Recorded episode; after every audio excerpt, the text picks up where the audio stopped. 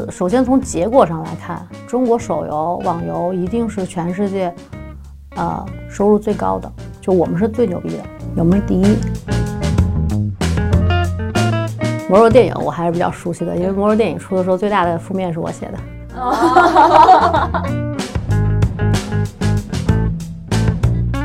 中国游戏厂商干嘛呢？自己开发外挂，自己开发外挂，自己赚钱。就到最后，为什么外挂这个慢慢的消消灭掉，在中国游戏里面慢慢慢的消灭掉呢？就是融融进了服务里。对。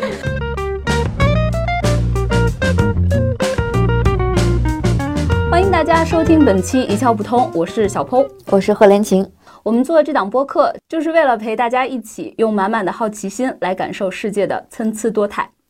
呃，我们首先呢，先回顾一下过去的二零二零年啊，因为这个疫情的影响呢，可能呃实体经济上受到了很大的冲击，我们各行各业基本上都是在艰难谋生啊。但是唯独有一个就是游戏行业，可以说是这一年最大的一个赢家。呃，根据二零二零年中国游戏产业报告去显示呢，就是在二零二零年这一年啊，中国游戏市场销售的收入大概是。两千七百八十六点八七亿元，然后比二零一九年增加了四百七十八点一亿元，可以说就同比增长了是百分之二十点七一，这是一个非常非常快的增长速度。但是中国游戏的用户数量呢，也是保持着非常稳定的增长的，所以说现在呢，游戏规模已经达到了六点六五亿人。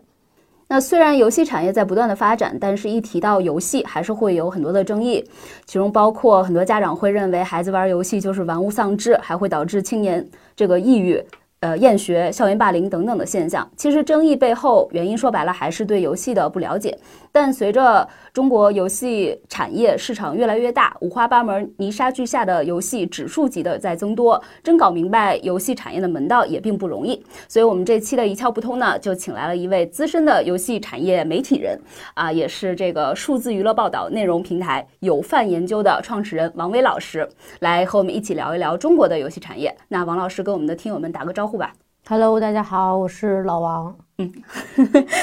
那这个对于游戏来说，这个我我反正真的是小白啊，玩过的游戏可以说是屈指可数。但我其实特别想了解，可是这个。想了解归想了解，总有一种这个不知道从何下手的感觉，所以逮到王老师这么一位高手，我就特别想问一下，咱们总说这个游戏产业，游戏产业这个词儿里面到底包括了多少的内容？我如果想快速的整明白这个产业的生态的话，那我们说这个其他那些呃乱七八糟的游戏我们先不用看，但哪一些个游戏是我必须需要知道的？嗯，我们先说那个什么叫游戏产业吧，可能大家就想知道到底怎么样算游戏产业。其实从我们现在在这个聊的或者报道的或者我们概念中的这个游戏产业呢，其实主要还是说视频游戏，video game，就是也是从最早比如欧美啊、日本啊这些地方就一直是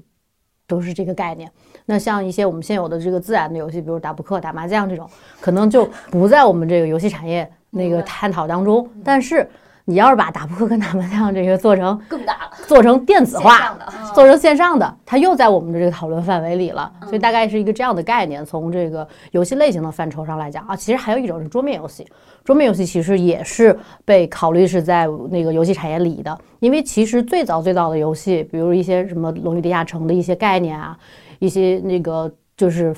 地下城这个概念，我们其实到现在游戏依然会在用。嗯，那其实这些东西它其实最早可能是从这个桌面游戏来的，所以其实桌面游戏包括现在当然有现代的一些桌面游戏了，呃，其实都还在，所以也还在我们这个产业的这个所包含的这个囊括当中。然后呢，如果要从游戏类型上来分呢，那可能就是呃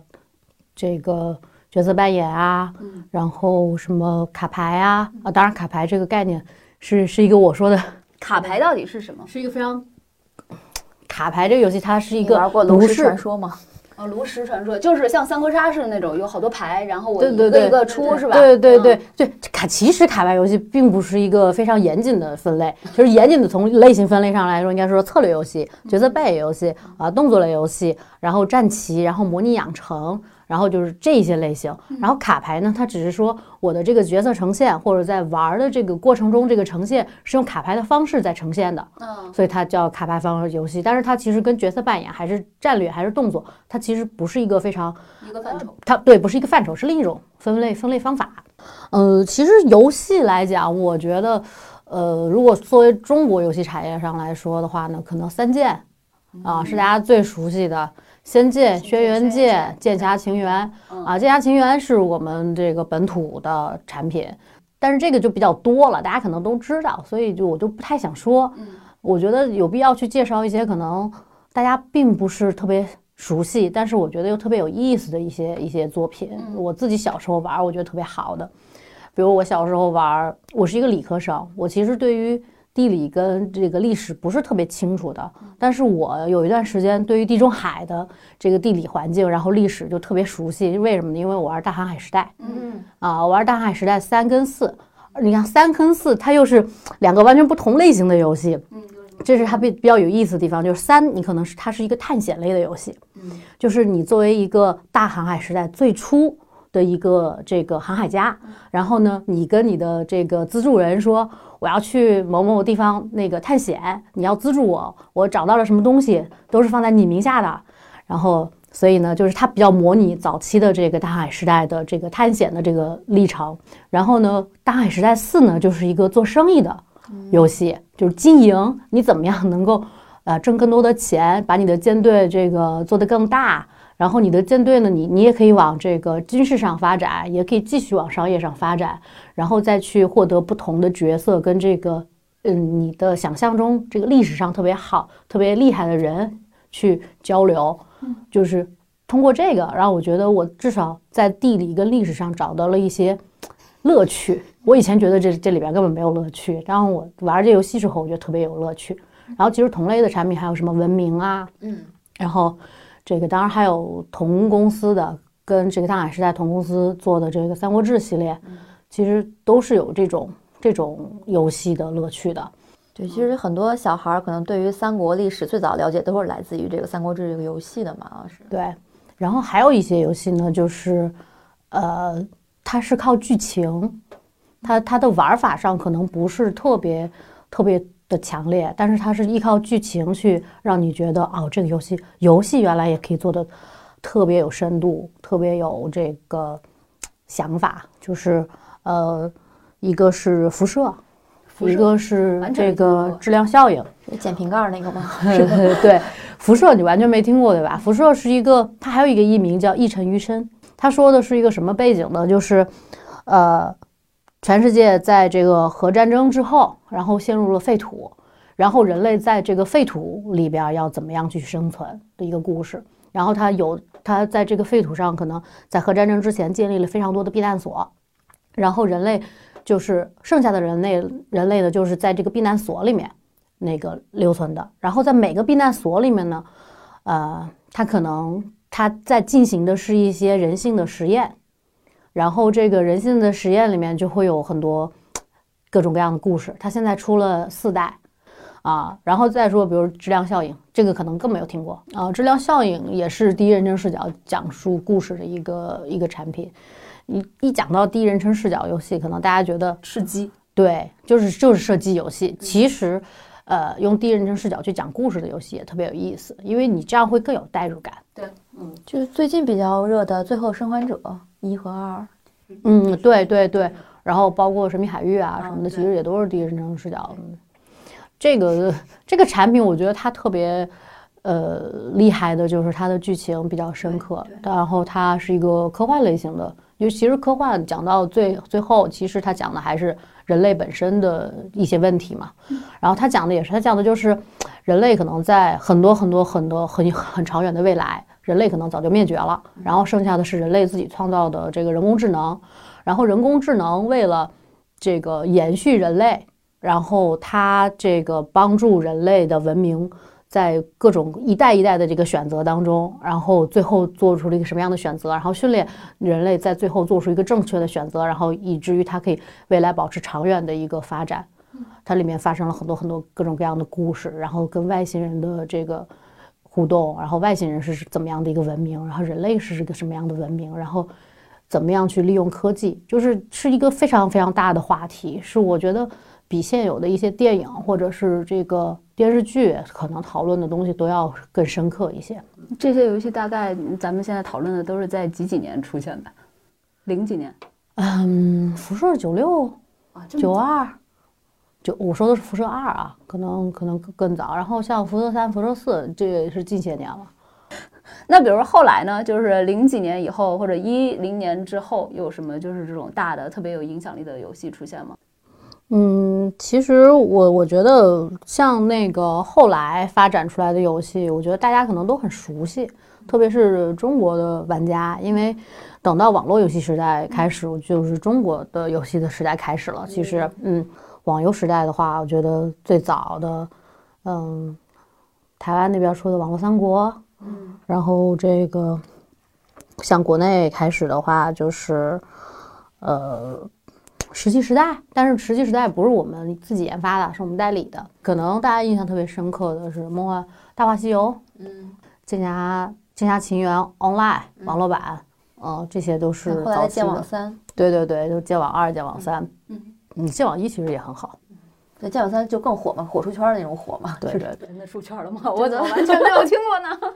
是你那时候可能已经在在那个大洋彼岸了，所以就哎就我们说这个中国的这个游戏产业嘛，它大概是在什么时候就是起来的？我刚才听这意思好像是在零几年或者一零年附近网。网游开始兴起的时候就其其实它分几个时间段吧。最早呃单机游戏的时间段是，呃，在九零年左右，九十年代，然后呃九十年代的时候就有一批专门做单机的游戏研发型的，比如目标啊、金山啊、前导啊这些，就可能大家都有点没有听过第三波呀、天人互动啊，年轻点的孩子对对对没有听过了。嗯对，又要年轻，呃，不是又要这个就又要年纪大，然后又要核心，估估计才知道。对，然后到零零年左右，可能就是这个网游时代的开始了。零年可能更早了，比如说这个也是海外的舶来品，什么网络创世纪呀，什么 MUD 呀，这个舶来的。然后这个等到其实就是图形化之后，你的这个一开始其实是文字的网络游戏，就只有文字。我要打你，可能我得输一段代码，然后我打你一下。就是最早用五八六时期的电脑那个时期的时候玩，我那会儿玩，记得玩那个大航海时代，就是需要在电脑里先插一个软盘，然后你要输入一段代码才能够进到那个游戏里面去，就是那个时代。对对，然后到图形时代，可能就是这个刚刚说的网络创世纪啊、无尽的任务啊、万王之王啊，什么这些产品。嗯啊，然后再是国产化出了一批，一开始都是先代理舶舶来品，然后再是自研啊，然后等到这个一二年左右，然后等到一二年左右，可能就是手游时代的开始啊，然后中间可能还穿插着网页游戏的时代，但是网页游戏的时代它不是一个呃特别明显的一个时代，因为它其实还是在 PC 端嘛，所以我们只说这个端的不同。手游的话，出了什么就是特别绕不过去的名字吗？王者荣耀，嗯，啊，但这个比较晚了，王者比较晚，嗯，对，改编的一有一些卡牌，这个现在经常有的卡牌游戏的概念，其实是从这个手游时代开始的啊，炉石，然后还有一些，其其实我们经常说的这个卡牌游戏叫卡牌角色扮演类游戏，它这个角色扮演是通过卡牌来来呈现的，嗯，然后比较早、比较成功的这个卡牌游戏，我叫 MT，啊，就是我在 MT 那个动画片儿里的角色，然后它是一个卡牌，你抽着它了，然后用它来推图过关，啊，这样的一个形式，现在依然有什么放开三国，然后原神肯定是绕不过的吧，手游手游时代里边，它的绕不过是因为就是我我看到网上的一些报道啊，这个因为我也没玩过嘛，就是说它已经达到了这种像是三 A 级别的这种的这个手游，首先我就不想，我觉得三 A 这个概念不是一个很好的概念，嗯就是因为三 A 它其实一直是一个非常模糊化的一个一个概念，你到底什么叫做三 A 呢？对吧？呃，有一些人的认为就是三 A 是一个评判游戏的标准，就是它得是一个最好、最高级别等顶级的游戏，那叫做三 A 游戏。那我再说，我说个例子，我说比如这个呃马里奥，马里奥奥德赛，然后或者是这个我们去年年初特别火的这个《动物之森》《动物森友会》，嗯，这算三 A 产品吗？可能很多人就不会认为它是三 A 产品，因为它不是大家常常理去觉得哦特别拟真，对。然后像这个 GTA 里边，或者是这个你刚才提到的《最后的生还者》这种，大家会觉得像呃三 A 产品，因为它就是在画面投入上非常高，像电影似的。对，然后剧情它也非常着力去去做。但是你看马里奥没有剧情，嗯，动森严格意义上来说也没有剧情，但是它是最好的游戏吗？它当然是最好的游戏。所以三 A 这个东西，我就觉得，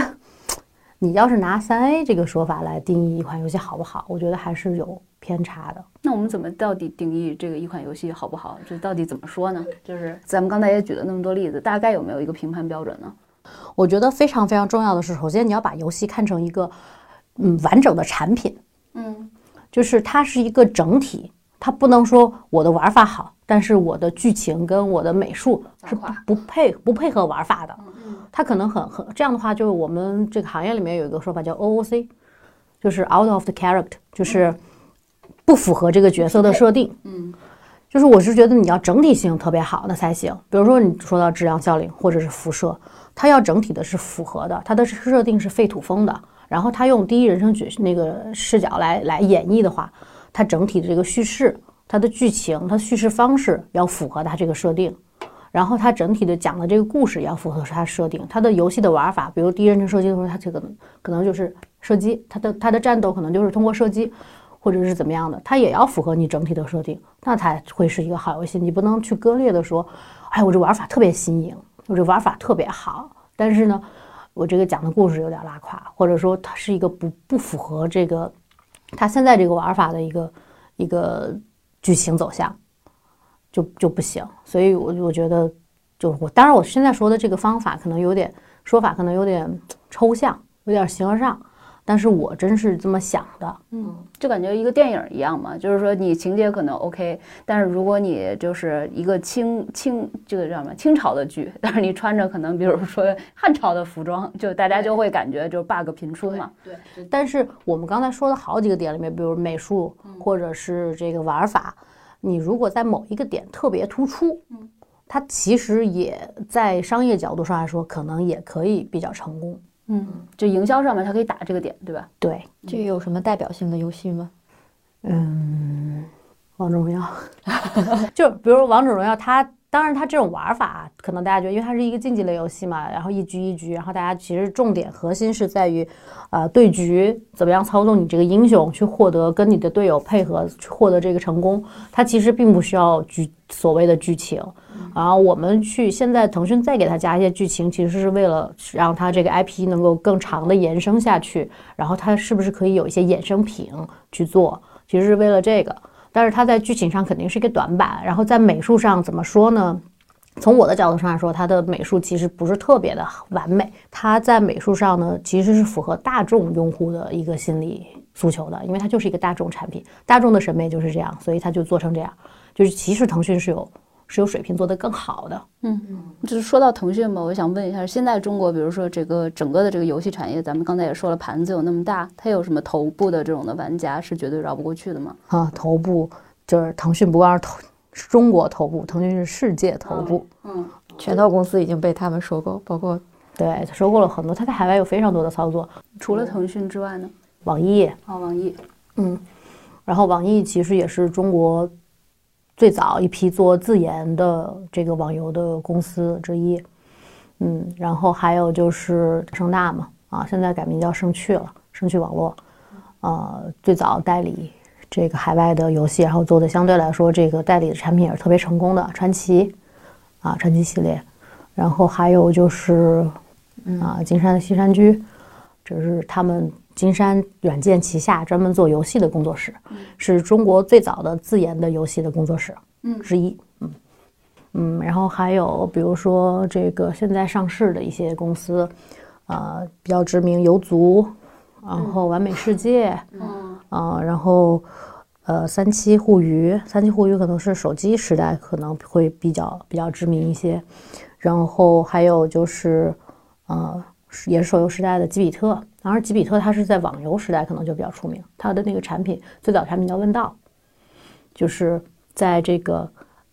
呃大型在线角色扮演游戏当中，我们这个缩写叫 MMORPG，嗯，在这个产品当中，有一种类型产品叫回合制的 MMORPG，就是《大话西游》跟《梦幻西游》的这种类型。具体说来是什么呢？是不是听得很云山雾罩的啊？其实具体就是，大家在战斗的时候，是你打一下，我打一下。对对对，很讲武德的样子。对对对，这个非常讲武德的，我们就在回合制 MMORPG。啊，当时是付费的 MMORPG，《梦幻西》呃，《大话西游》《梦幻西游》，就是你要月月卡的，三十块钱一个月。然后呢，他就出了一款不要月卡的，就是后来中国游戏称霸的一个方式，叫免费游戏。嗯，免费游戏道具收费。啊，问道就是这样一款产品，所以基比特是靠问道。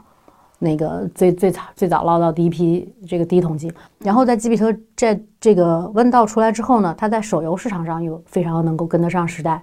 然后在手游市场呢，除了推这个问道的手游以外，其实它又探索了很多新的类型的一些国内当时没有做的一些品类。这个现在叫 roguelike 随机地下城，然后它其实也是严格意义上也叫它也是角色养成、角色扮演的一种，嗯，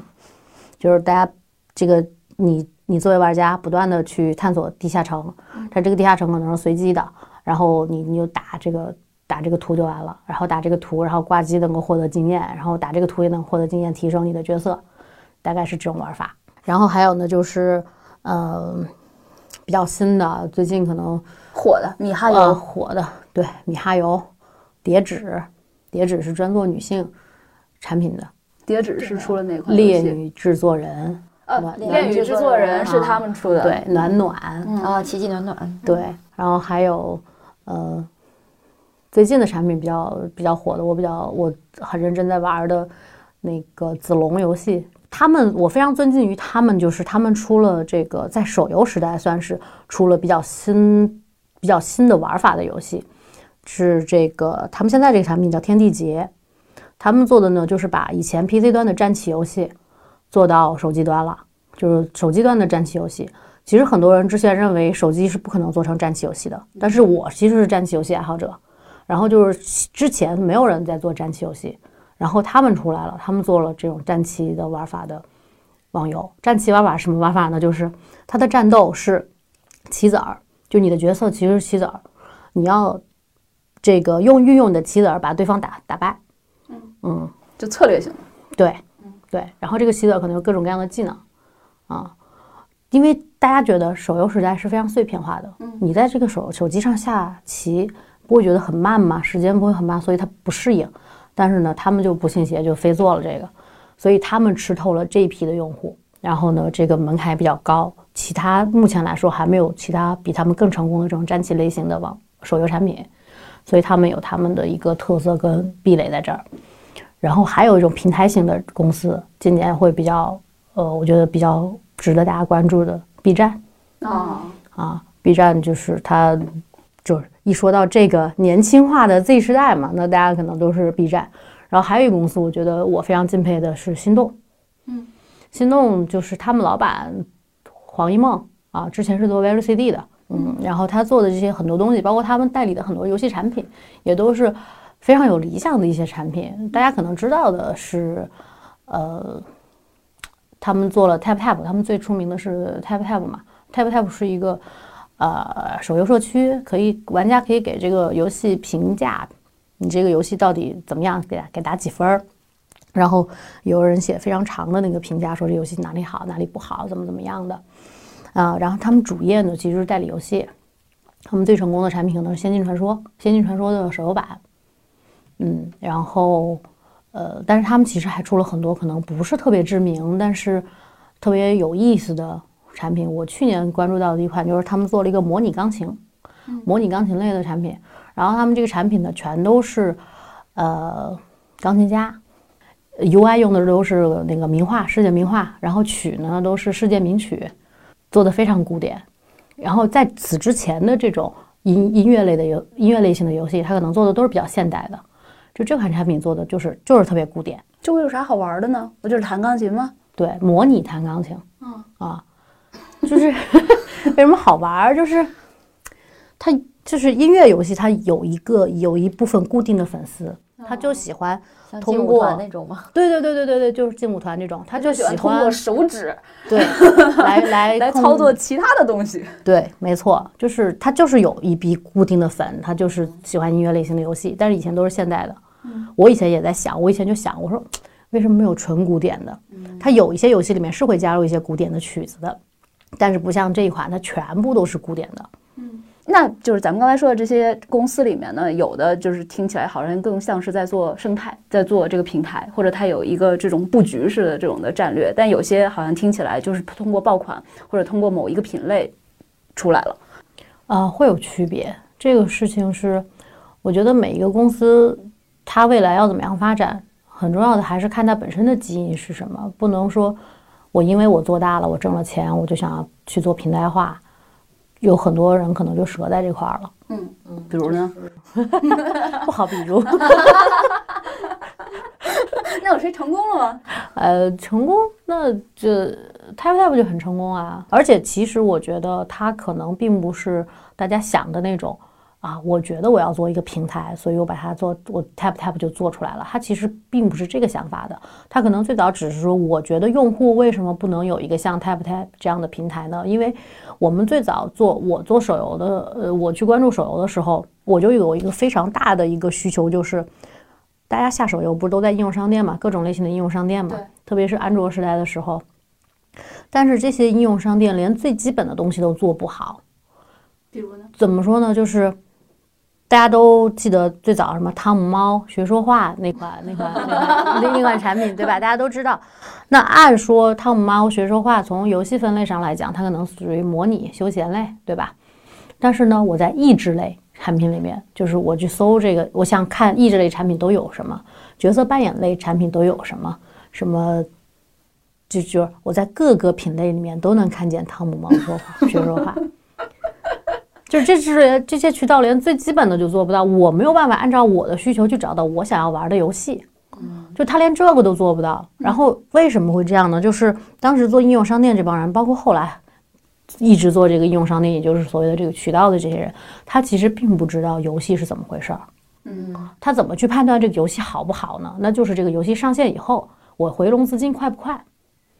但是其实手游或者也好，网游，它的这个回笼资金有一部分说明了他自己这个产品的这个本身的水平，但是还有一个很重要的一点就是，如果我割韭菜割得太快，嗯，它其实是会影响这个产品的长期的发展的。它长这个产品可能，呃，很可能好的产品，它可以，我可以收三年的钱，但是如果你再再把这三年的钱，你在这三个月里面收完了，它这个内容消费的过快，然后用户可能就不会喜欢它了，所以这也导致了有一段时间这个我们游戏产品比较畸形的一个状态。嗯怎么个回笼法？一般来说，氪金吗？我们对就靠氪金嘛，但是我们还要回到刚才我们的那个问题，然后就是为什么后来做了 Tap Tap 嘛？我觉得黄一梦一开始也也就是一个这个想法嘛，我为什么不能有一个平台来非常合理的去让玩家找到自己喜欢的游戏呢？因为其在其他在 Tap Tap 之前真的没有这样的平台。嗯，其实我们做媒体人也一直在想，为什么就不能有一个这样的平台呢？嗯嗯，然后最后是黄一梦做出来了，因为其实他有别的业务来做支撑，Tap Tap 不赚钱也无所谓嘛，他就没有那么强烈的说我要靠这个这个 Tap Tap 来挣钱的一个欲望，他才能是一个用户公平客观去选择好游戏的一个平台。但是就是随着这种巨头越来越大，会不会说你如果想做生态或者想做成平台的话，其实留给你的机会就越来越少了呢？我觉得机会是永远都有的，就像 Tap Tap 一样。其实在这之前，这个手游不是应用宝啊，然后还有一些，就是其实已经淘汰了一批渠道了。但是最后大家觉得选游戏为什么还是要来 Tap Tap？就是机会永远有，只要你抓到用户真正的需求点。嗯，所以为什么我老说做文创产品是永远都会有机会的？其实就是这个点。我觉得文创产品不不存在纯绝对垄断一说。嗯，哦。那你觉得中国现在整个这个游戏产业发展的怎么样呢？就是说，论这个造优质游戏的这个能力来说，有很多人说，特别是 Z 时代的一些玩家，就比较年轻的一些玩家来说，他们觉得中国的游戏产品不行。我觉得这个想法说法完全不对。嗯，为啥呢？我觉得首先从结果上来看，中国手游网游一定是全世界，呃，收入最高的，就我们是最牛逼的，嗯我们是第一。嗯那别人都是傻子吗？对吗？别人都都都不玩这个游戏的吗？那我们是第一了，那就是说明我们是最好的。嗯啊，当然可能会有一些偏差在里边，但是我觉得这就是我刚才说的。那你觉得《最后的生还者》是好游戏？那《动物森友会》是不是好游戏呢？《王者荣耀》是不是好游戏呢？《王者荣耀》当然是好游戏了，但是可能有人会说啊，那《王者荣耀》抄这个英雄联盟的玩法，那英雄联盟还抄 DOTA 的玩法呢？那你这不没完了吗？对吧？那你还是要最终综合的去来看它本身是不是让玩家觉得我玩的舒服，而且你要看到王者荣耀它本身的一些创新性，然后英雄联盟对于 DOTA 的创新性，对吧？DOTA 二对于跟其他的这些产品，他们都是很就玩法上非常类类类同的游戏，为什么他们各自能活得很好？那就是因为他们各自有各自的创新，他们服务了不同的用户。这个创新主要体现在哪里呢？是设定、美术还是玩法呢？这几个呃维度上来讲，肯定大家觉得玩法是最核心的，当然设定会有一定的影响，但是肯定大家觉得玩法上如果能创新的话，它才是最高级别的创新。为什么那么多呃人会去说这个梦幻模拟战？刚才提到的啊，包括为什么会说嗯恋与制作人，为什么会说这个暖暖，就是因为它在玩法上是完全提供了不一样的体验的。而且也就是因为你玩法上能够提供不同的体验，才会让这个整个产业的边界获得扩充，就是你可以扩充到获取到更多的玩家。因为如果大家都做 MOBA，你 MOBA、MOBA、MOBA 一、MOBA 二、MOBA 三，你你玩的就是玩 MOBA 这帮人，永远是这帮人，可能会稍微有点扩充，就是玩英雄联盟这种玩法的这帮人，他你可能稍微有一点扩充，你不会有特别大的扩充。嗯，但是你把这个奇迹暖暖做出来，那喜欢玩这个换装游戏的这个小姑娘们，就突然就都来玩游戏了。然后你说恋与制作人，那想要模拟这种恋爱感觉的这个小姑娘们，也都来玩这个游戏了。然后像战棋类型，以前在 PC 端玩战棋游戏的人，突然也觉得哦，我可以玩网游的战棋了。就你把你的用户扩充了，你等于把整个盘子做大了，这就是大家最敬佩的啊厂商。嗯，所以说现在其实中国的游戏产业基本上大家其实是想共同的努力去做这样子类型的创新，让这个整个的市场盘子或者说用户的体量更大。我每个每个厂商的想法不一样，我觉得特别有代表性的，刚才我们提到的米哈游、子龙，然后叠纸，然后包括一些银角网络，然后包括这个莉莉丝，这都是新一代的这个从自研开始的这个厂商，他们跟手游的第一代、第二代厂商不太一样。嗯，他们就特别有创新的想法。一方面是他们做这些公司的这些人，他们本身就是，呃，我不，我并没有每个这个老板都跟他们深刻的去探讨过啊，但是可以根据他们做的这个事情，可以去反推出来，他们一定是特别热爱游戏行业，或者本身特别热爱游戏，然后来想要做他们喜欢的事情。他们觉得我需要做一个什么样的游戏，所以他们才能做出比较创新的产品。那过去有很多这个游戏的厂商，特别是可能第二批进入的，他们更多的是从资本上去理解这件事情的。就我投一千万这个事情，这个事情做出一个跟别人很类似的游戏，我这一千万我可能就能回笼一千二百万。然后呢，时候这个游戏的这个资金回笼快，然后相对来说回笼快啊，不能说绝对的回笼快。然后感觉上这个没有什么难度，然后我就做了。所以有大量的这种所谓的换皮的类型的游戏，或者说同质化的游戏，或者说跟我从我角度上根本不好玩的游戏，他们这个产品，他们其实就是追求我就是商业上的成功嘛，我砸了一千万，我要赚一千二百万，啊，所以才会有有你们刚才说的那些问题，所以他们才会想不创新。但是市场你竞争到现在这个程程度上了，大家的口味儿就玩家也被这个就怎么说培养下来了，那么他们对于产品就知道啊，你这游戏其实不好玩，我有更好的玩的产品，然后慢慢慢慢洗完了之后，就发现啊这些产品不行了，所以到现在这些这些公司这些新的游戏就出来了，然后那些老的同质化的产品可能就越来越难出来了，就到了也到了时代了，嗯。嗯，所以你觉得已经到这个？对我知道你特别讨厌“拐点”这个词儿是吧？但是是不是已经到了这个？嗯，这个拐点不能说是现在，就是我觉得好好好几年前就开始了，就是从恋与制作人或者奇迹暖暖，或者是这个莉莉丝的第一款产品，然后还有包括这个梦幻模拟战这些游戏出来的时候，我觉得就已经到了这个时候了。而且其实我是觉得，呃，只要是坚持做自己觉得真的是，你问问自己内心。觉得这个产品真的是非常好玩的，这个产品的公司跟研发公司，啊，它一定会能够在这个行业里面跑出来的。王老师，我知道你自己是这个恋与制作人的氪金用户，我们也想知道一下，就是你在玩这款游戏是什么刺激你一直在氪金呢？最初的一个一个想法是我想要了解这款产品到底是它的机制是怎么样的。然后它到底这个水平呢是怎么样？它这个盈利的这个情况最后会什么？就是从一个研究的角度上去去做的，啊，但是其他研究的这些产品，我可能刻个呃首充，刻个月卡，可能就差不多了。但是这款产品真的是我玩游戏以来花钱最多的游戏 啊！因为比如说以前收费的游戏，我都是挣钱的，《魔兽世界》我就是挣钱的。啊，然后包括以前怎么怎么可以挣钱呢？可以打出装备，稀有装备来卖掉吗？哦，魔兽世界不可以，魔兽但魔兽世界可以卖金币，你可以打金团，然后直接卖金币。啊，包括这个去年疫情的时候，我还以每天六百块的速度挣这个魔兽世界的钱。哇塞！对 对，猎制作人就是我当时是觉得，我就简单的说感触就是。你这个这个模拟实在是做的太好了，因为其实我们现在我们去看一个游戏行不行的时候，我们经常会跟一些其他的游戏对比，比如英雄联盟到底有没有 DOTA 做得好，王者荣耀没有英雄联盟做得好，然后原神到底有没有 荒野之息做得好，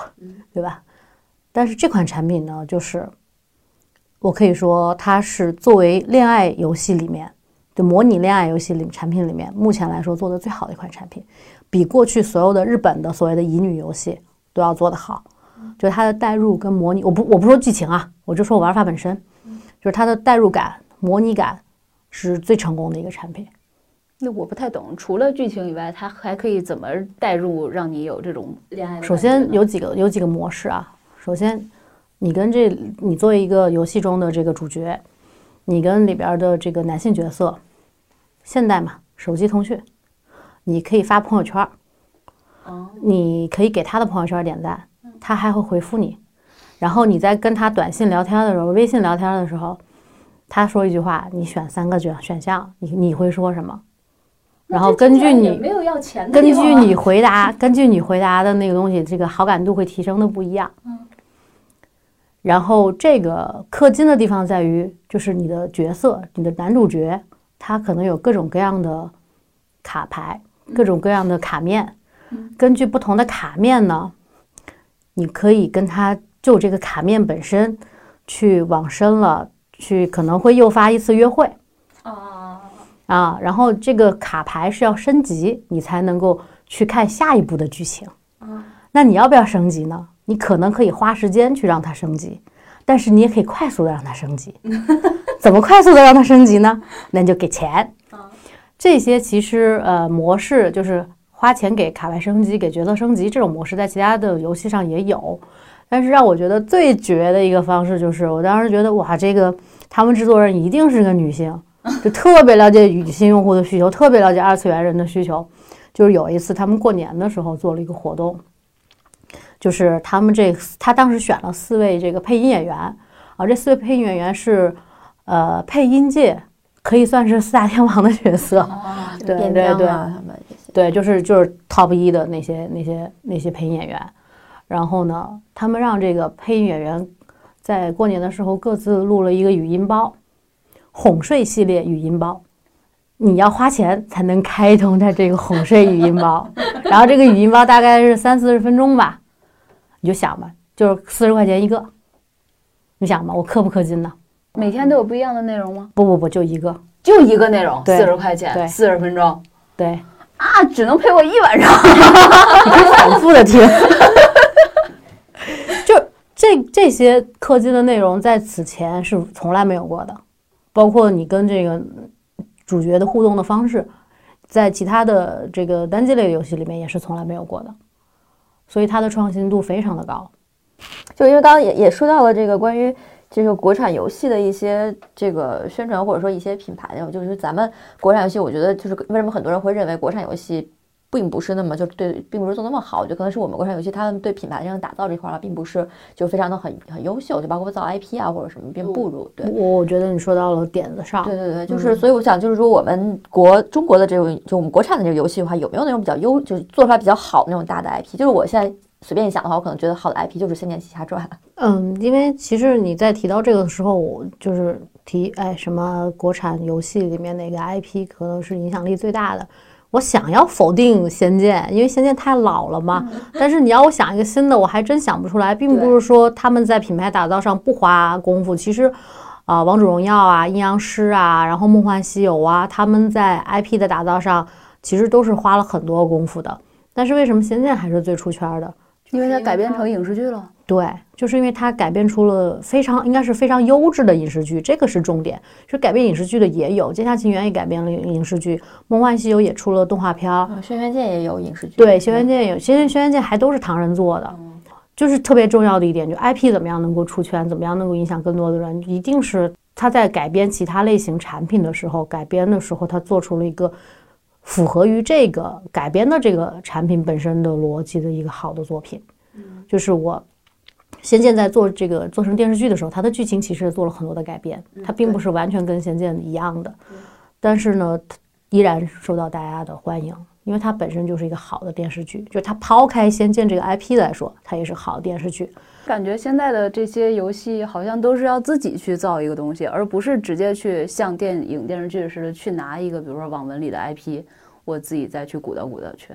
嗯，有也有，就是游戏改编自这个动画作品、漫画作品、小说作品的也有，但是为什么啊？但是为什么没有你就是一个不玩游戏的人感感觉没有，对吧？就是因为我觉得他们就是没有以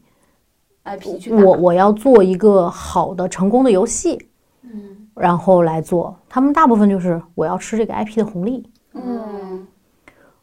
嗯，呃，包括很多其其实就是其他游戏改编的时候，它很多这个改编的时候，它就是原本的这个游戏公司的人在操盘。嗯，你你做游戏你厉害，不代表你做影视剧厉害呀。嗯，就比如魔兽是吗？对，魔兽其实电影还还可以，我看了魔兽这个事情。魔兽电影我还是比较熟悉的，因为魔兽电影出的时候最大的负面是我写的。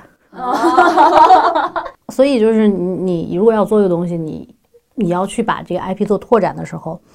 那你比如你要改编成小说，或者你要改编成影视剧，你一定要找本身符就是做影视剧跟本身做小说或者本身做动画的团队来做，嗯，你才能够，或者是以这帮的用户的需求来去做，你才能够真正做出一个本身属于好的产品，然后你再是哦，这还是这个 IP，然后它才可能会好。就相当于是说，在一个 IP 下面，我要看不同的这种文艺类别，然后去在那个范畴之内去把它给做优秀。对，迪士尼有一个概念，就是迪士尼是影你大家都承认迪士尼是 IP 运作最成功的公司，对吧？迪士尼有一个这个标准跟策略，就是如果我要做衍生品，我要做衍生的东西，我的唯一的标准就是比较唯一标准，可能是它的那个最重要的标准就是。我这个 IP 本身能够，或者我改编的这个作品本身要给我的 IP 增加价值，而不是消耗我的 IP。嗯，游戏的门外汉，再问一个问题啊，现在就是研发一款游戏大概花多少钱？看看看你的能力，其实现在就是有小成本的，也有大成本的，什么怎么做都行。有小成本的，可能一两万、两三万做这么便宜？对，做的那种。告辞，我去了，或者更更低，都都有可能。它是就是这种游戏，现在最多不是就是小游戏，连连连看，不要版号，然后就是其实靠收呃广告广告收入这种也有，然后你花呃十几亿也有。我们之前那个《赛博朋克2077》号称八亿美金投入，对吧？包括这个《原神》号称十亿人民币投入。都你想你想怎么做都行，就看你自己想要做一个什么样的东西嘛。你刚才不也提到二零七七吗？作为去年争议最大的一个游戏，你自己怎么看？我没玩二零七七，我不好说。就是这个设定，首先科幻设定我肯定是喜欢的，嗯嗯、但是没玩的原因是一个是时间吧，钱都砸在了恋与制作人身上。不不不不至于不至于，对吧玩点同时玩好几个游戏还是可以的。嗯，怎么说呢？我对于欧美现在的那个游戏其实是有一些怀疑态度的，就是你看那个，嗯，《刺客信条》也好，或者是哪怕现在的辐射也好，还有这个 GTA，然后《神秘海域》，还有这个你说二零七七也好，从玩法角度上来说，非常的单一。对，没有什么创新。它就是第一人称视角去体验这个世界。说白了，核心玩法就是这个，它的世界可能不一样，但它核心的你去操作一个人，然后这探索一下，那探索一下，它都是这样的。我觉得从玩法上没有没有创新。啊，你马里奥跟这个东森肯定是不同的玩法，对，魔兽世界跟恋与制作人肯定是不同的玩法，是完全不同的玩法。为什么欧美世界对这个游戏制作上面走到了这个好像有点像瓶颈似的一个对阶段呢？对，大家其实这是公认的，但是其实他们现在有一个方向是在研究中国游戏。啊，对，那我就想对，我们就想问这个，就是中国的这个游戏的话，在海外现在有就影响力大吗？或者说有因为我们的游戏出海的这样的一大个，说了这么多其实其实影响力非常大，在很多很多年前，大概五六年前啊，就是中国网络游戏，就是 PC 端网络游戏出海非常有名的时候，就已经开始探讨中国网游的一些方法。它中国网游的方法主要是核心是两点，一个叫 free to play，免费游戏，嗯然后第二个呢就是呃 game as service，就是服务级游戏，嗯就是中国游戏的两个核心点啊、其实的还有一点呢，就是更新迭代快，嗯勤奋，嗯。当然这这个其实你要硬说在这个游戏级服务上也是合理的，什么叫游戏级服务？就是我提供的不是游戏，嗯，我提供的是服务，这是怎么体现呢？怎么体现啊？具体举个例子，从我角度说，传奇就一点都不好玩，就你控制一个小人儿，出去砍砍砍砍怪，然后砍怪呢，而且你要升级或者你要得到那个这个好的英雄，你不是靠技巧，你就是靠不停的砍，你不停的砍，总有一天他能砍出一个概率是吧？对，总有能砍出一个优秀的这个好的武器，然后这武器你可能全服只有几把，你可能就厉害了，或者是你还可以拿来卖钱，嗯，然后跟别人 PK，然后这种玩法，然后呢，玩法上比较单一，但是你的这个感受上，心理心理的需求上是可以满足的，就跟挖比特币似的。对，同时非常非常核心的一点是，这个客服的服务也会非常的，它其实分两块，一块是游戏里的服务，就是你需要什么，我就给你做什么，我就给你开发什么样的功能。像最早像传奇什么的，这些都是有外挂的，比如瞬移呀、什么的，这些都靠外挂，都外挂挣钱了。中国游戏厂商干嘛呢？自己开发外挂，哦自己开发外挂，自己赚钱。哦，就到最后，为什么外挂这个慢慢的消消灭掉，在中国游戏里面慢慢慢的消灭掉呢？就是融融进了服务里。对，你就到大家发现大家，哎，你都要瞬移是吗？那我那那我就游戏我就可以瞬移呗，我就不要你跑图嘛，对吧？你的核心核心说白了就是我要买道具嘛，对吧？那我就不要跑图了嘛，我就卖道具嘛。比如瞬移，你那个那个以前那个外挂三十块钱一个月，对吧？我可能点一次一毛钱，我就做到游戏里了，这是不是游戏机服务了？然后包括如果你是大 R，在这服务器里边砸了十万块钱，我有专门的客服小妹为你服务。天天陪你聊天，跟你一起玩儿。对，然后还有那个老美也吃这套吗？一年之内，一年之内，比如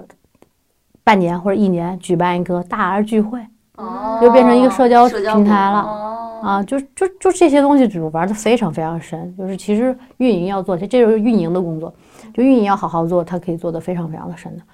甭管是外国人还是中国人，他其实都吃这套，啊，但是可能海外还没有做的这么的深。嗯，就有就就也就是说，海外其实也会看看你需要什么，我们就自己做点什么东西出来，只不过没有中国这么勤奋。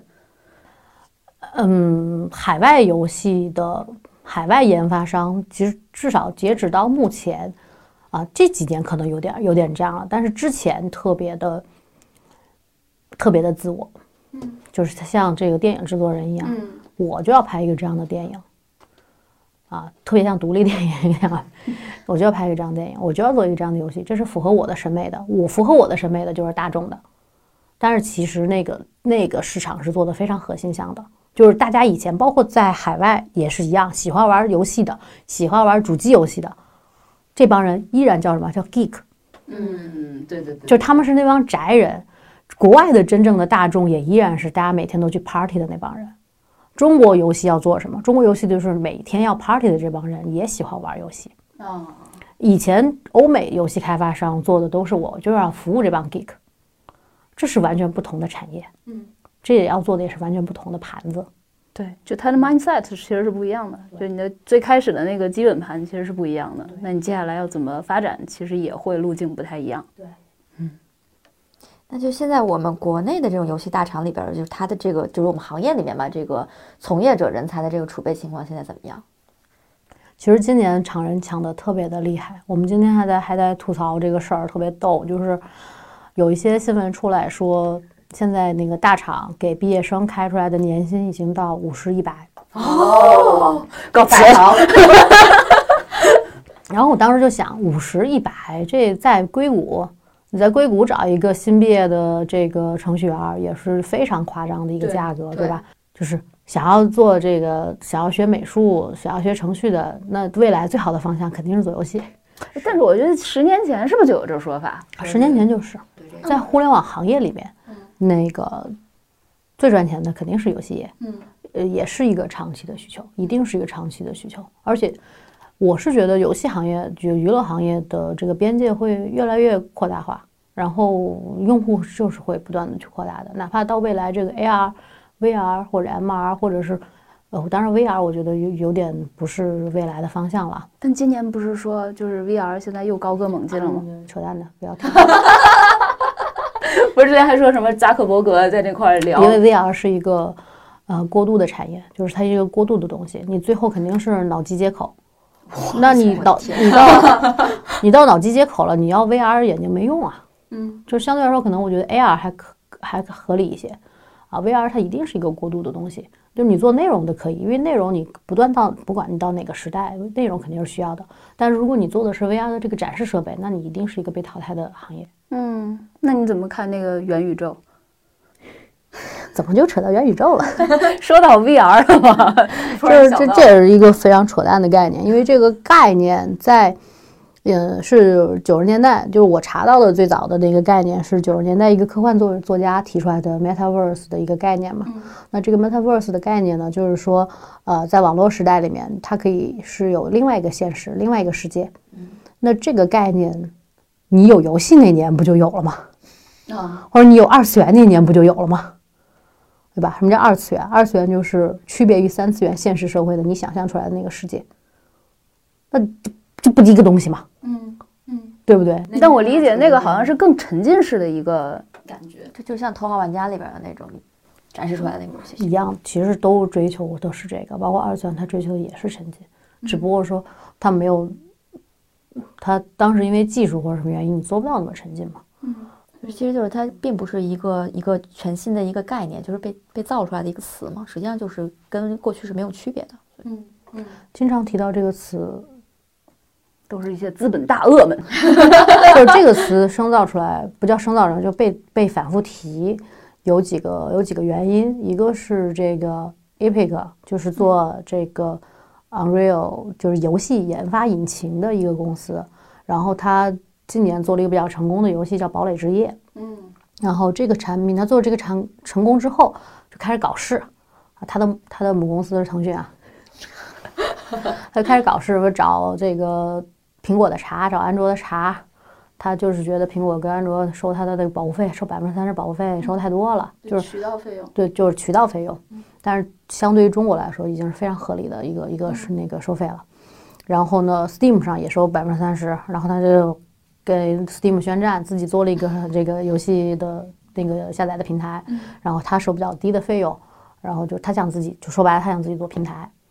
他想要突出他自己，然后他也有推这个元宇宙的概念，就是他希望在堡垒之夜里面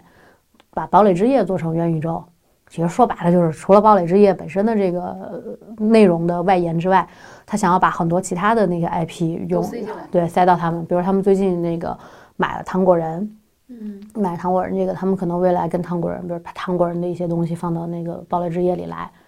这就什么？这不是 IP 联动嘛？我们我们的我们的手游平台上面不都对我们的手游也非常有有用非常多。还有就是那个 Robo Roblox，Roblox 就做的那个不是说一个美国孩子就是玩的游戏，是不是？就是我的世界，就是另一种我的世界。嗯它它其沙实也是盒的这种，对对对，它其实就是我的世界的的一个一个东西，然后小孩儿可以在里面创造一些东西，然后学编程啊，或者它有有学编程的一个概念在对吧？然后你小孩儿创作出很多我的世界里面的类似于我的世界里面的很多这个小的东西，然后他把这个小的东西叫做元宇宙，够不够？然后我觉得，我觉得那个我的世界就微软他们觉得哇什么玩意儿，我也是元宇宙。那那你这说魔兽世界说我我也是元宇宙，什么玩意儿？都是平行宇宙。你说剑剑侠情缘三我也元宇宙啊，我这漫威么多活成最大赢这么。多现实里里边的小孩儿，对吧？在我这玩儿，我我我还跟谁谁联动，我就元宇宙了，就非常扯嘛。嗯。然后因为有这两个，特别是 Epic，特别喜欢跳出来，因为他需要，他要做平台，他需要跳出来，他需要来作。然后 Roblox 它要上市，它需要这个概念来忽悠，因为就说白了，你跟人家说我就是我的我的世界，嗯，你还不如我的世界，那你的估值肯定就不可能高嘛，对。对吧？那你估值要高怎么办呢？那我就要说一个，我是开拓了一个新的世界，嗯。这个新的世界它的未来的这个可能性非常多，天花板非常高，嗯，那我的股价才会涨，我的估值才会高。就其其实我觉得就是一个这样的故事，但是你跟他说啊什么元宇宙早就有了，大家谁谁谁都一样，那你的你的你的天花板就突然变成这样了。对有道理，有道理，有道理。但是我觉得它天花板就是很就是很小，二次元游戏也是一样的道理。对，二次元也是，二次元游戏也是，二次元游戏就是一个生造出来的概念嘛。什么叫二次元游戏？请问什么叫二次元游戏？游戏就是二次元，那二次元游戏叫什么？什么是二次元游戏？就很扯嘛。但是呢，大家一说到二次元游戏，大家会想啊，二次元游戏其实就是有着日本漫画、动画风格的画风的一种游戏。对，就是那二次元游戏到底是什么呢？就说白了，就是，嗯，你跟别人说我做的是，呃，日本日本画风的这个日式画风的一个呃游戏，大家会觉得啊，你的市场就是这么多，嗯，因为喜欢日本画风的这个玩家就这些了。对对。但是呢，我就说二次元游戏，你想，首。先没听过，不知道到底是什么。其次，你一说二次元，哎，不是有很多报道说未来就是二次元的吗？对吧？B 站的用户不都是二次元用户吗？对二次元用户越来越多嘛，六亿、七亿、八亿，对吧？二次元用户那么多，你一说二次元游戏，哇，天花板非常的高，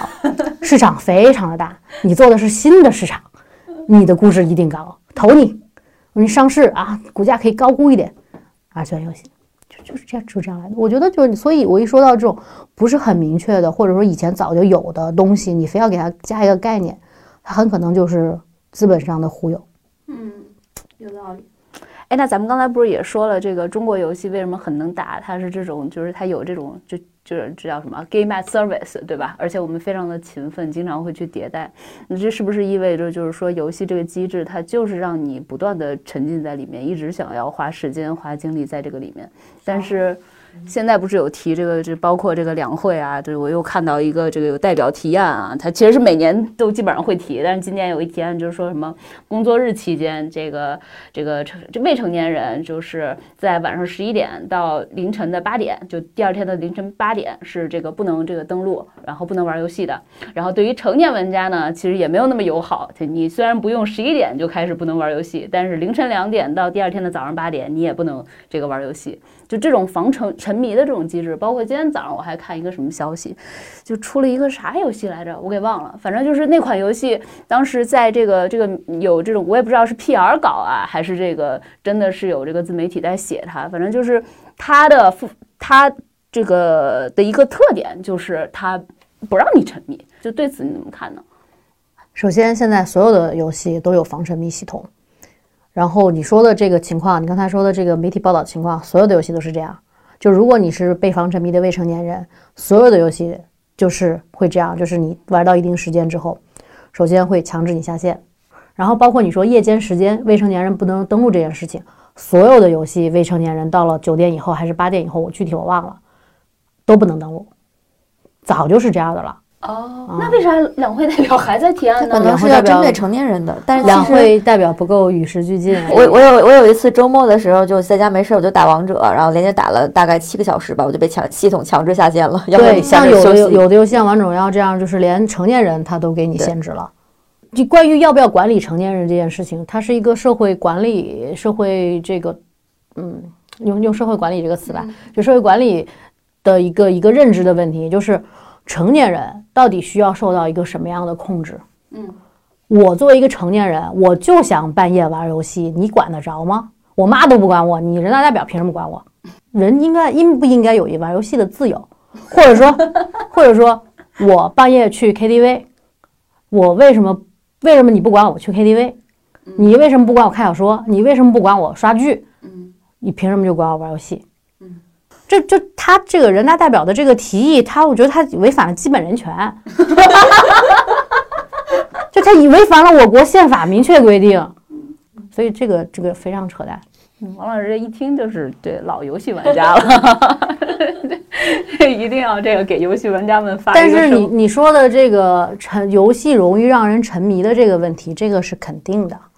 就是所有更具代入感的东西，肯定会比前一层稍微。不那么具代入感的东西，要更让人容易让人沉迷的。但是为什么你只看到它的不好的地方？你为什么不能看到它好的地方？就比如说，我说我小时候学地理、学历史，我看书，我觉得就特别没劲，特别没意思。但是我玩《大航海时代》，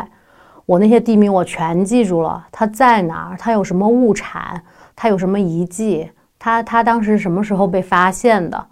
那为什么我？这就非常容易的就记住了呢，那也是因为它是高投入、高沉浸。为什么不能够利用它的这个好处呢？你都都想着它的坏处，对吧？我们现在讨论的一些游戏，我最近在玩的一些游戏，它的一些背景其实就非常有意思，就是呃一些卡牌游戏，它可能召唤来的人物就是历史人物，嗯然后它带你去回顾历史事件。这产品是我我最近在玩这个《忘川风华录》。网易出的一个产品，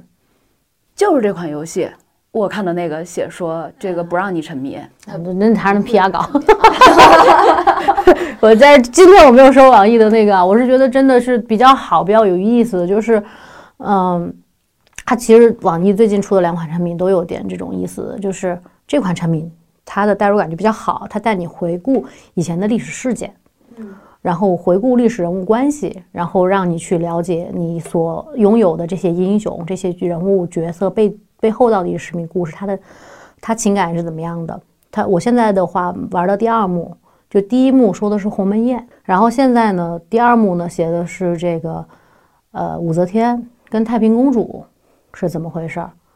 就这种东西就我觉得就会比较有意思，比较有也比较有教育意义的，对对。而且他带入一些他的价值观的东西，就是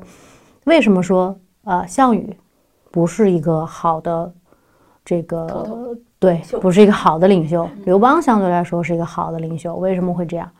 然后武则天作为女皇来说，她她做皇帝，她丢失了什么东西？就我觉得，哎，突然我们的这个编剧水平就高了那么一些些 啊，就我觉得还蛮欣慰的。包括网易之前还有一个产品是做这个。呃，是全球、全世界的这个文学作品作为角色，文学作品里面人物作为角色，然后是你可以供你操作的那个英雄。嗯，啊，包括有什么牛顿的那个苹果呀，就不光是不光是的苹果，我还以为什么红与黑一类的，牛顿的苹果。不光是不光是文学作品，就包括很多很多东西都在里边儿。这个死海文书也有，然后那个夏洛克福尔摩斯也有。对，都有，就至少说他他让你，虽然他那个剧情不是说直接演绎了当年那个剧情，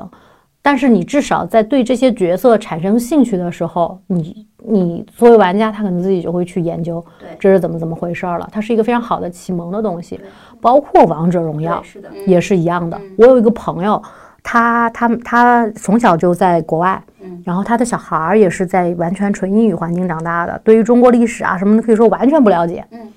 但是呢，他的孩子现在，他之前特别不想要学中文，但是他开始玩王者荣耀的时候，他就跟着王者荣耀里面的那个角色说中文。然后天天追着他妈妈说：“我想要武则天。武则天，好贵啊！”对，充到五千块钱才有可能有就是一个非常非常好的案例，我觉得。嗯哎，你怎么看氪金这件事情？就是比如说像刚才这个恋与制作人，因为他的玩法很新鲜，所以你愿意为他去充一点钱，然后愿意去探索这种新的东西。但是现在不也有说，就是如果你氪金的话，基本上就是一个你不想努力了，你就想使劲的往前冲。但是如果大家所有的人，就整个平台上面大家都在充钱，那其实我如果是一个萌新，我进来的话，我会很沮丧的，我会觉得我跟不上大家的进度了。就这个在游戏的设置上面，它会不会有一个机制去平衡一下呢？这个其实是涉及到的问题是之前我们聊到过的一个问题，就是你游戏创造出来，你到底是满足于人的一个什么样的需求？嗯嗯，很多研发目前来说，可能只有最顶部的研发会去深刻的去讨论，说我这个产品到底是满足一个什么样的需求，然后我深度的去怎么样去做这个开发，这有针对的兴趣做一些这样的设置。啊、但是其实大部分是没有的，大部分还是一个感性的认识，我觉得这样会好玩儿。嗯嗯，但是从我们研究的这个角度上来说呢，可能更多的是我会从马斯洛的这个需求理论去去理解，嗯你到底是一个什么样的需求，比如生存、生存跟安全之外，你可能就是社交的需求，然后自我的需求，对吧？那很多很多的中国的这个游戏，它做到的层面还只是，呃，社交的需求，以及情感的需求。就社交的需求就是我要去炫耀，我在这个副本里面我最厉害，我 PK 最好最强，我的排行榜上排到多少名，以及我在现实里面可能没什么朋友，或者我在现实里面没有时间去交朋友，我在这个网游里面可以去交朋友。当然，我也承认我们我们的手游，就中国的游戏，中国的网游，它很多很多层面上都是在往这方面对去诱发，因为这样你才能够挣更多的钱呀。大部分的用户都愿意在这方面去付出更多。呃，但是其实我觉得好的游戏不应该只只是满足于这方面的需求。我们刚才说到的很多的游戏，以前时代的单机的游戏，包括现在时代也有一些单机游戏，啊，他们满足的可能就是直接是最顶层的自我实现的需求。嗯，就自我实现的这个需求，包括的是认知上面的提升、学习的提升，然后价值观的讨论、审美的提升、审美的确认，就是这种。他们可能更多探讨的是这方面的需求，所以我说会相对来说更高级一点儿。然后我觉得，如果大家能够意识到我们的游戏好的游戏更多的是实现的是这方面的需求，可能大家对于游戏的认可度也会提高很多。你会觉得游戏有分圈层吗？比如说 Z 时代的人，他可能喜欢玩的是某一种游戏，或者说他可能更容易被某一类型的游戏所吸引。我觉得肯定是分圈层的，比如我肯定不是传奇玩家，嗯，我肯定就不是传奇玩家，呃，一定会有很大的圈层的。但是你说 Z 时代是不是，呃，Z 时代或者 X 时代这个各个时代它是不是这个圈层的边界或者分类的方式？我觉得那就未必。就是 Z 时代可能它也会有各种各样喜欢的不同。主要是看到之前这个不是这个原神就推出的时候嘛，然后就说有很多都是真的是非常年轻的这种的小朋友。这个是我觉得是审美的一个嗯教育的问题，就是在呃我们父母那一代，就是大家父母可能会更喜欢红配绿的配色，对吧？那那个我们这一代可能更喜欢莫兰迪配色，然后再下一代可能他就喜欢日漫的配色。嗯，呃，我我觉得这个肯定是一个审美教育的问题，跟我们现在流行文化的教育的问题，嗯，肯定会有层级的不一样啊。从我们八零后、八五后这个角度上来说，我们觉得日漫就已经非常非常普及了。你这个小朋友怎么可能不看动画片儿呢？对吧？怎么可能存在不看动画片儿的小孩儿呢？所以其实我们的审美就可能相对来说会往九零后、零零后拉一点儿，但是实际上大众就是八九零八零后的这个大众，后来我才发现原来真的是有很多人不看动画片的，所以嗯，主要还是看谁的这个文化以及审美的影响力更大，然后他就影响了这一波人，就是你看二次元东西的人越来越多。你看这个日漫美漫的人越来越多，那大家的这个审美就越往那越往越往越往那边靠，那所以大家也就喜欢这个类型的东西。所以我们游戏在出海的时候，不太用国风，不太用纯国风。就是为什么《原神》如果你画一个纯国风，你画成剑剑网三，它肯定就不行。但是他用这个日式的东西，发现全球都认，因为全球本来都认日式的东西。就大家会对于全球来说，大家认可一个什么样的画风？那我认可这个哈利波特的，我认可漫威的，我认可 DC 的。那我要做出海的时候，我就得用这种画风。嗯，有道理。我我觉得最后咱们可以问一下，就是那就是王王老师，你当时为什么会选择进入游体游戏媒体这么一个领域呢？嗯，从如果要从成功导向论来说。我觉得我进游戏行业还是特别早的，嗯，就是如果说从成功导向来说，我选择做游戏传媒肯定是一个不是很成功的选择。成功的选择是什么呢？是从去做游戏。我 我一开始我一开始喜欢游戏，我也是希望做游戏的。嗯，后来我被我非常好的一个朋友劝退了。为什么？因为他说你想做游戏啊？那你想做什么？做程序吗？那你要做程序的话，很简单，你到时候加班，每天在公司。这个加班通宵，一一加班可能两三天不能回家洗澡，你能行吗？我想，算了算了，不行不行。那他没跟你说赚多少钱？就是那个时候，我我我，因为我跟我朋友就是基本上也不太考虑，他是游戏圈的人，就他不太考虑收入的问题，就所以就，而且那个时候收入可能不是太凡尔赛了。那个时候收入不是很高，那个时候还是单机游戏时代，就是就。哎，有些 暴露年龄，暴露年龄。现在能能能年薪五十一百是吧？啊，但是其实后来也有很多机会去去做游戏本身的事情，你做游戏市场也好，或者做游戏运营也好，或者我觉得从我对游戏的理解上来说，我去做一个制作人也不是特别大的问题。但是我就都就没有都没有做，还是做了媒体，我自己也也不后悔。我觉得，我觉得是我喜欢的事情。我是我是正经学。这个新闻学的，嗯，然后我当时是想要做一个铁肩担道义的媒体人的，对我觉得可以实现一些社会价值吧。首先，我是觉得，呃，做记者是一个非常好的事情，因为我的性格上来说，我不想要做一些一一成不变的事情，所以我觉得我希望做一个每天都能够迎接新的变化、每天都进步的人。可能相对来说，记者是一个最贴近这种要求的一个角一个一个职业。而且做记者还有一点好处就是，他可以跨越阶层的去吸收新的东西，去学习。因为我在我就我就比如说我进的是游戏行业，我做一策划，我得干多少年我才能跟马化腾对话呀？嗯，对吧？但是我做记者，我如果相对来说在这行业做的还可以的话，我去采访马化腾还是有机会的。对，啊，实际上因为我入行的早，还是还是有。的确有机会跟一些业内的大佬，呃，去去做面对面的对话，所以我觉得我这个选择还是对的。当然还要加上我本来就是我人还没有那个游戏机高的时候，我就去街机厅打游戏，我爸带着，我本身喜欢这个，就是游戏对于我来说，它就是创造了一个完全跟现实不一样的丰富多彩的。元宇宙，一个宇宙，对对对，真的真的是这样子，就是，嗯，我我是从小城市嘛，我我家南昌的，就它不是一个大城市，按说你是没有办法去获得超出你那个在那个城市范围之外的一个文化的滋养的，那我看到我通过什么去获得这些滋养呢？而且早期其实美剧也也很难获得的，但是游戏，你很好巧不巧。就是游戏还既然是门槛特别低的，你很容易就是获取到了的，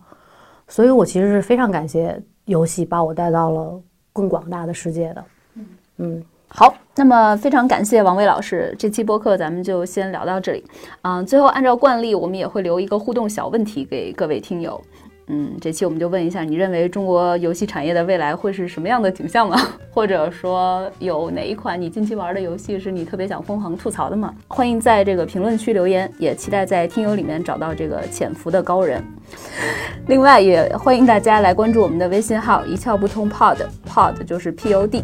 你也可以在小宇宙、喜马拉雅、网易云音乐以及各种泛用型播客用户端找到我们。如果你也认为本期节目很有意思，欢迎分享给你的朋友，也欢迎大大家订阅以及评论。每一条评论我们全部都会看，并且会尽量一一回复。谢谢大家，再次谢谢王老师，再见。谢谢。再见。